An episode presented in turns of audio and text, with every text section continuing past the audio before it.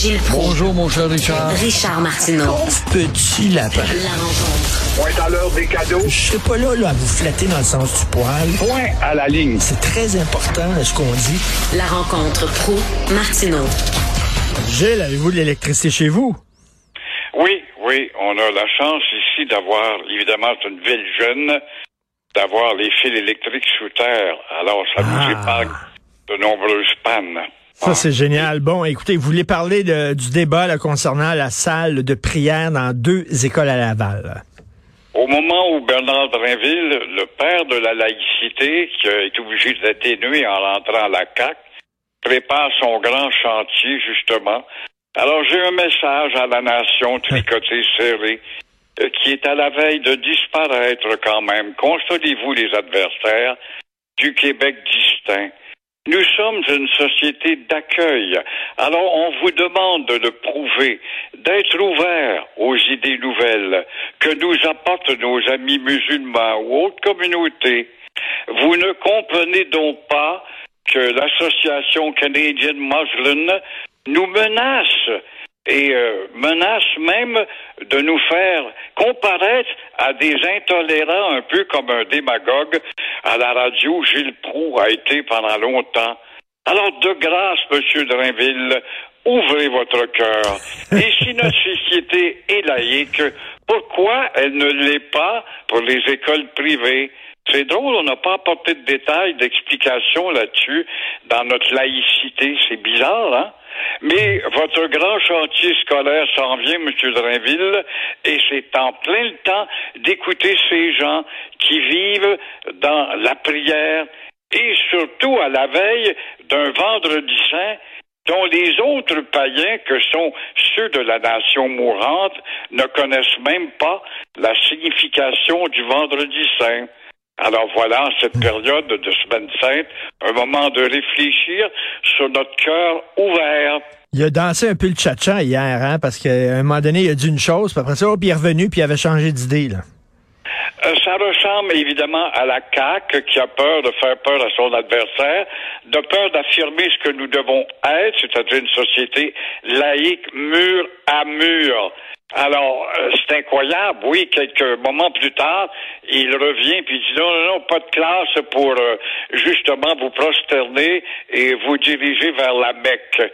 Mais qu'est-ce que c'est que cette maladie mentale à céder? On a dit que nous étions une société civile, une société laïque, et euh, ça veut donc dire que vos prières, vous les faites dans le coin chez vous. Cinq fois par jour, c'est beaucoup. Chez euh, Bombardier, une secours, je ne sais pas si ça existe encore. C'est Mario qui avait sorti ça il y a déjà 7-8 ans.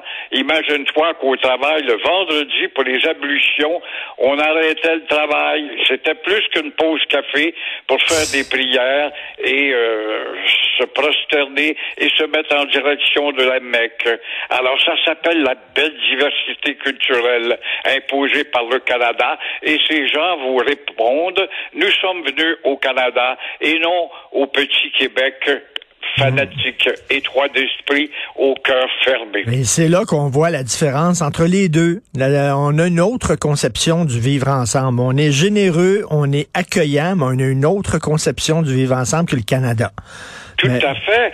On a une autre conception qui prouve, M. Trudeau, qu'il y a bel et bien, que vous ne reconnaissez pas, qu'il y a bel et bien deux nations, deux cultures, l'une fondatrice avant celle que vous dirigez. Alors, elle était là 200 ans avant la conquête. Ayez donc le courage d'apprendre votre histoire, M. Trudeau, et mettez de côté votre charte d'abus, qui n'est pas une charte des droits et libertés, elle n'est qu'une charte pour les avocats. Et là, on nous fait dire, là, on nous dit, là, c'est important le vivre ensemble, ça devrait être important le vivre ensemble. Moi, mais dans nos salles de prière, il va y avoir un mur parce qu'on veut pas que les hommes soient avec les femmes. Mais là, c'est pas du En même ensemble, temps, ça? voilà qui est une ségrégation. L'égalité de la femme n'est pas inscrite dans l'esprit de ces gens ouverts. Alors que nous, nous sommes des arriérés, nous donnons même la priorité à la femme. Et même plus que ça, ça va même au hockey, où tu peux porter des chandails de hockey pour honorer justement une minorité qui a été oubliée avec le temps, qui a été malmenée. Voyez-vous la générosité quand même des nôtres, Oui. qui se penchent sur toutes sortes de gestes.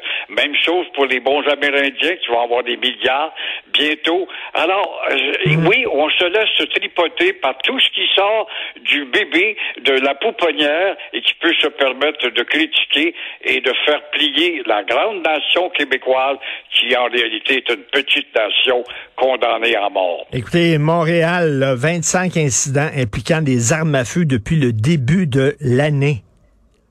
Voyez la médiocrité répétitive. La médiocrité répétitive. Oui, la violence par les armes à feu euh, va être une priorité pour le SPVM, pour Montréal. C'est bizarre. On en a parlé tous les deux. Il y a quoi, deux ans, oui. un an et demi, deux ans? On avait mis sur pied, suite à des pétarades répétitives à Ville-la-Salle, un peu partout dans divers quartiers.